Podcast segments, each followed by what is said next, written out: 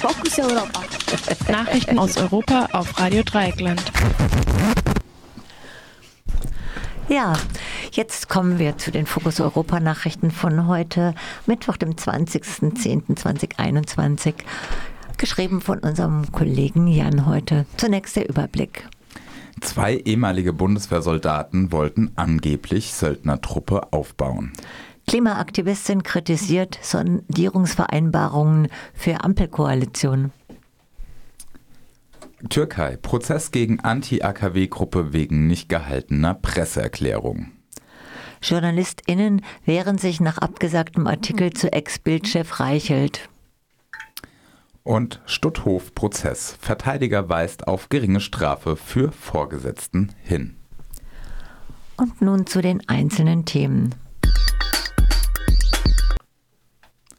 Zwei ehemalige Bundeswehrsoldaten wollten angeblich Söldnertruppe aufbauen.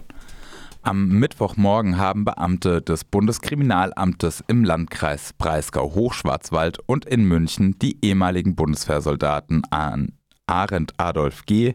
und Achim A. festgenommen. Ihnen wird unter anderem Verabredung zu Mord und Geiselnahme vorgeworfen. Nach Ansicht der Bundesanwaltschaft wollten die beiden Männer eine 150 Mann starke Söldnertruppe gründen. Unter einem humanitären Vorwand wollten sie mit dieser Truppe für Saudi-Arabien Spezialaufträge im Bürgerkrieg im Jemen übernehmen. Dabei wollten sie angeblich auch Gas einsetzen. Sie sollen sich davon ein monatliches Einkommen von jeweils 40.000 Euro versprochen haben.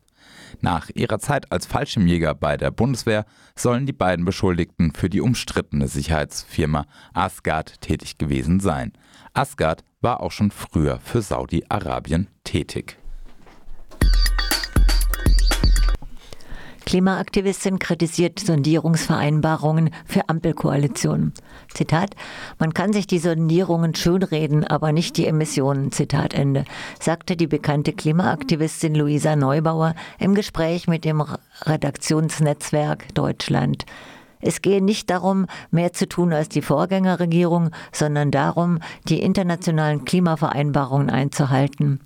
In dem Papier stehe nichts zum Gasausstieg und zu einem Ende der Flächenversiegelung. Außerdem kritisiert Neubauer, dass kein verbindlicher Termin für den Kohleausstieg genannt wird. Die GroKo hatte den endgültigen Kohleausstieg auf das Jahr 2038 festgelegt. In der neuen Vereinbarung heißt es nun, dass der Kohleausstieg vorgezogen werden solle, wenn möglich, auf das Jahr 2030. Türkei. Prozess gegen Anti-AKW-Gruppe wegen nicht gehaltener Presseerklärung. Wegen einer Presseerklärung, die zum 10. Jahrestag der Katastrophe von Fukushima an der Baustelle des ersten türkischen AKW halten wollten, müssen sich nun 30 Mitglieder der Anti-Nuklear-Plattform vor Gericht rechtfertigen. Am 11. März hatte die Gendarmerie die AKW-GegnerInnen in Akuyu an der öffentlichen Verlesung ihrer Erklärung gehindert. Obwohl deshalb die Erklärung nicht zustande kam, erhob die Staatsanwaltschaft Anklage. Der erste Verhandlungstag ist für den 25. Oktober angesetzt. Offenbar wird auch die Vorbereitung bzw. der Versuch einer Presseerklärung für strafbar gehalten. AKW-GegnerInnen wiesen darauf hin, dass das noch im Bau befindliche AKW bereits zwei Risse aufweise. Die Region gilt als Erdbeben gefährdet. Die Zeitung Birgün zitiert vor fünf Jahren Aussagen von Arbeitern, wonach der Untergrund des AKW sandig und feucht sei. Bei einer Untersuchung seien Steine aus Sinop am Schwarzen Meer angefahren worden, um sie als Aushub von Akuyu auszugeben. Der Bauplatz liegt nahezu auf Meereshöhe am Mittelmeer. Ein weicher Untergrund bedeutet eine erheblich größere Gefahr bei Erdbeben. Man denke an einen Wackelpudding. JournalistInnen wehren sich nach abgesagtem Artikel zu Ex-Bildchef Reichelt. Das Verbot, einen Artikel über Machtmissbrauch gegenüber jungen Frauen des Bildchefs Julian Reichelt zu veröffentlichen, hat zu einer Art Aufstand des Rechercheteams geführt. Am Montag hätte die Recherche als Doppelseite in der Frankfurter Rundschau erscheinen sollen. Die Recherche enthält die Aussagen mehrerer junger Frauen, die Reichelt als Chef sexuell bedrängt haben soll. Angeblich wurden Frauen, die sich auf Reichelt einließen, von ihm beruflich gefördert. Wegen ähnlicher Vorwürfe wurde Reichelt bereits im März gerügt und ihm eine Chefredakteurin zur Seite gestellt. Zugleich spielte der Vorstandsvorsitzende des Springer Verlags Matthias Döpfner die Vorwürfe herunter. Als Grund dafür, dass Reichelt damals nicht entlassen wurde, berief sich Döpfner auch ausdrücklich auf Reichelts Verdienste um die Bildzeitung.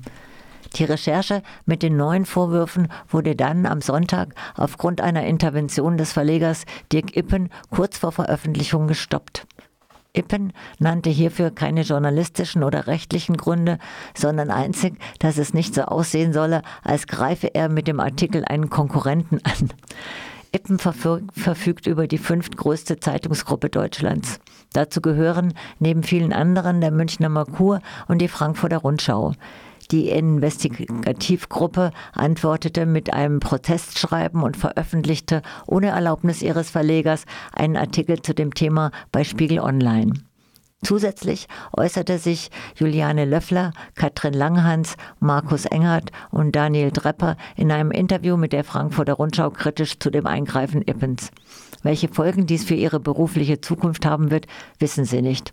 Das Gleiche gilt natürlich für die KollegInnen von der Rundschau, die Ihnen dieses Interview ermöglicht haben. In dem Interview erklären sie auch, warum Zeuginnen zögern und lieber anonym bleiben wollen. Es gäbe in solchen Fällen Bedenken auf der juristischen, der beruflichen und der persönlichen Ebene. Frauen, die von einem Missbrauch berichten, würden von der Gegenseite in vielen Fällen natürlich angegriffen und es käme häufig zu einer Opfer-Täter-Umkehr. Es sei ohnehin sehr schwer, über solche Themen zu sprechen und dann auch noch zu erfahren, dass einem die Öffentlichkeit oder die Justiz nicht glaube, sei wahnsinnig schlimm für die Frauen. Das Veto des Verlegers habe zu weiteren Verunsicherungen geführt, weshalb eine Veröffentlichung trotz des Vetos in der Frankfurter Rundschau nicht mehr möglich gewesen sei. Indessen hat sich das Blatt jedenfalls für Reichelt bereits gewendet. Nach der Veröffentlichung einer ähnlichen Recherche durch die New York Times hat der Springer Verlag Reichelt mit sofortiger Wirkung von seinen Aufgaben entbunden, weil neue Erkenntnisse nun vorlägen. Reichelt habe sich nicht an Abmachungen gehalten und nicht die Wahrheit gesagt. Kommentare in anderen Medien wiesen auch darauf hin, dass der Springer Verlag derzeit massiv versucht, in den USA zu expandieren und deshalb um seinen Ruf eben da fürchten muss. Wie es aussieht, scheint das mit dem Ruf in Deutschland nicht so schlimm zu sein. Springer will aber auch weiter gegen diejenigen vorgehen, die den Fall aufgedeckt haben, beziehungsweise eventuell auch gegen ihre Quellen. In der Erklärung zur Entlassung Reichels heißt es wörtlich, Zitat, Gleichzeitig leitet das Unternehmen rechtliche Schritte gegen Dritte ein, die versucht haben, die Compliance-Untersuchung vom Frühjahr mit rechtswidrigen Mitteln zu beeinflussen und zu instrumentalisieren, offenbar mit dem Ziel, Julian Reichelt aus dem Amt zu entfernen und Bild sowie Axel Springer zu schädigen. Zitat Ende. Stutthof Prozess. Verteidiger weist auf geringe Strafe für Vorgesetzten hin. In dem Prozess gegen die Sekretärin des Lagerkommandanten des KZ Stutthof hat der Verteidiger unter anderem damit argumentiert, dass ihr Vorgesetzter Paul Werner Hoppe ja nur eine relativ geringe Strafe bekommen habe. Hoppe war in den 50er Jahren vor Landgericht vom Landgericht Bochum zu fünf Jahren Haft verurteilt worden, woraus nach Revision neun Jahre wurden, die er nicht vollständig im Gefängnis verbringen musste. In dem gleichen Verfahren wurde Karl Otto Knopp, der die Vergasung von Häftlingen überwachte und hunderte jüdische Häftlinge in einer Genickschussanlage oder durch Injektion tötete, lediglich zu einer Haftstrafe von drei Jahren und drei Monaten verurteilt worden. Die mittlerweile 69-jährige ehemalige Stenotypistin Irmgard F. ist nun wegen Beihilfe zum Mord in über 11.000 Fällen angeklagt. Sie schrieb vom Juni 1943 bis zum 1. April 1945 alle Berichte ihres Kommandanten. Die frühere Bankangestellte arbeitete freiwillig im KZ Stutthof. Nach Ansicht ihres Verteidigers sei ihr aber nicht nachzuweisen, dass sie von den Morden gewusst habe, da die SS eine verschleiende Sprache verwendete. So sprach die SS lediglich von Sonderbehandlung, wenn Mord gemeint war. Die Nebenklage hält es indessen für schlicht unmöglich, dass die Sekretärin der Lagerkommandanten nichts von den Morden wusste. Ein Nebenkläger argumentiert auch damit, dass das KZ Stutthof ein räumlich kleines Lager gewesen sei und schlug eine Besichtigung vor.